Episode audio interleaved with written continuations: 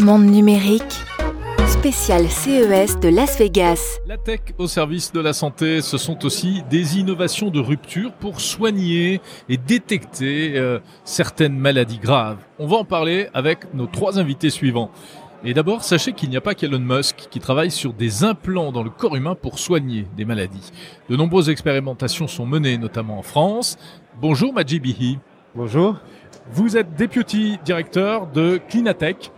Et Clinatech qui donc n'est pas une start-up, mais qui est un, un hôpital euh, laboratoire, c'est ça? Tout à fait. En fait, euh, Clinatech fait partie du, du CEA et a cette euh, caractéristique d'être présente au sein d'un centre de recherche très technologique connu mondialement pour ses travaux en microélectronique, mais également sur ses recherches sur les dispositifs médicaux. Et Clinatech allie sous un même toit la recherche technologique, la recherche préclinique et la recherche clinique en partenariat avec le CHU de Grenoble. Vous êtes donc basé à Grenoble.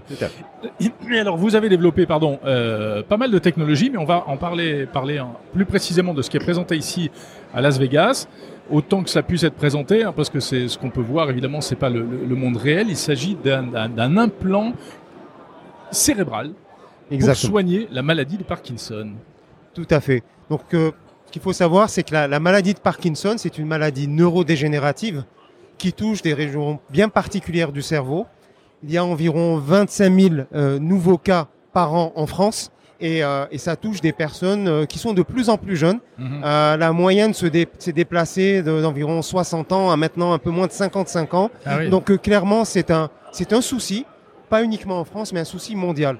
Et euh, on sait traiter les symptômes de la maladie de Parkinson, soit avec des médicaments, ou quand ceux-ci ne fonctionnent plus, avec euh, la stimulation électrique intracérébrale, que l'on appelle en anglais la deep brain stimulation, ou stimulation électrique profonde, invention française euh, par le professeur Alim Louis Benabid, une fois un grenoblois qui a été récompensé par le prix Lasker en 2014, un prix équivalent du prix Nobel en médecine, et euh, pour ses travaux justement sur la stimulation électrique.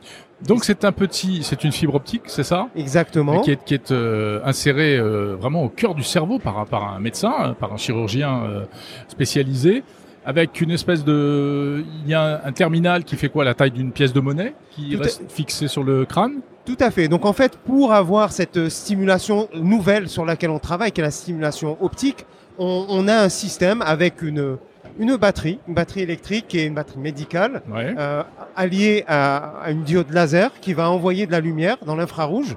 Et euh, cette lumière-là, elle est euh, mise dans le cerveau à travers une fibre optique. Et donc tout ce système-là a été travaillé par le CEA en collaboration avec un gros industriel du domaine, de sorte à nous assurer que cela arrive aux, aux patients le plus vite possible. Mais je vais vous poser une question un peu naïve. C'est pas dangereux ça? Eh bien, c'est une très bonne question. On n'est pas si naïf que ça. En fait, euh, la, la pose de d'électrodes dans le cerveau, c'est quelque chose que l'on fait depuis 15 ans. On sait très bien le faire.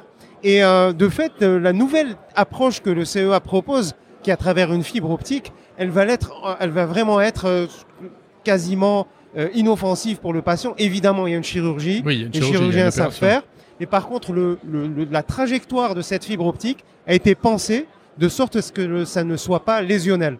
Ça passe non pas exclusivement par du tissu cérébral, mais aussi par des cavités naturelles du cerveau qu'on appelle les ventricules.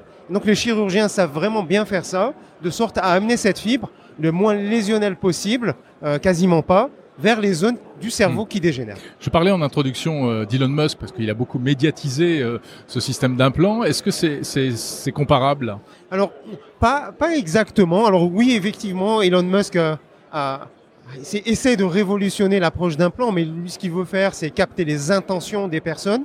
Là, on est dans un mode totalement différent. Même s'il parle également de Parkinson, etc. il, je il parle de. Parkinson, probablement avec de la stimulation électrique. Là, nous, on est sur de la stimulation optique qui va probablement euh, sauver des neurones d'une mort euh, certaine.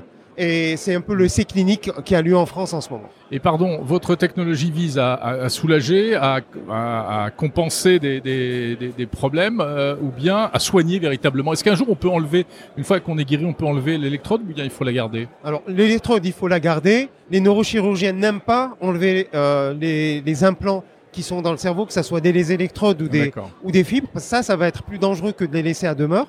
Et notre objectif, euh, annoncé, et c'est notre grand espoir, c'est de pouvoir guérir la maladie ou du moins ralentir sa progression, ce qui serait déjà un grand pas par rapport à ce qui existe aujourd'hui. Une dernière question, Majibihi de euh, Clinatech. Euh, aujourd'hui, on parle de la maladie de Parkinson, mais je crois que vous avez déjà d'autres euh, pathologies auxquelles vous souhaitez vous attaquer de la même manière.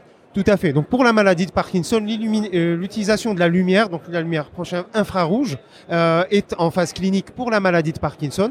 Nous travaillons très activement sur une même approche pour la maladie d'Alzheimer. Les mécanismes d'action de cette lumière sont probablement les mêmes entre Parkinson et Alzheimer. Et nous venons d'obtenir un financement de l'Agence nationale de la recherche française pour évaluer ces impacts de la lumière sur la maladie de Huntington, également une maladie neurodégénérative fatale pour laquelle il n'y a pas de traitement. Merci beaucoup. Majibihi, député directeur, euh, deputy director de Clinatech. Merci bien.